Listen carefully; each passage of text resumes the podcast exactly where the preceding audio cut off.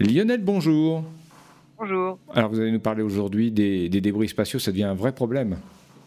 Ah, les débris spatiaux en orbite autour de la Terre, c'est une véritable menace pour l'accès à l'espace. Non seulement pour l'accès aux orbites autour de la Terre, mais aussi pour les trajectoires à destination de la Lune ou même de Mars. Les débris proviennent de deux causes, les explosions et les collisions.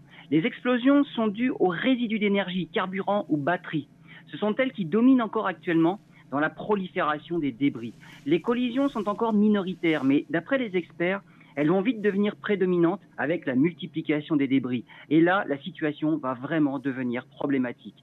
Avec l'augmentation incessante du trafic spatial, le nombre de débris ne va aller qu'en augmentant, et avec lui, le risque d'échec des missions.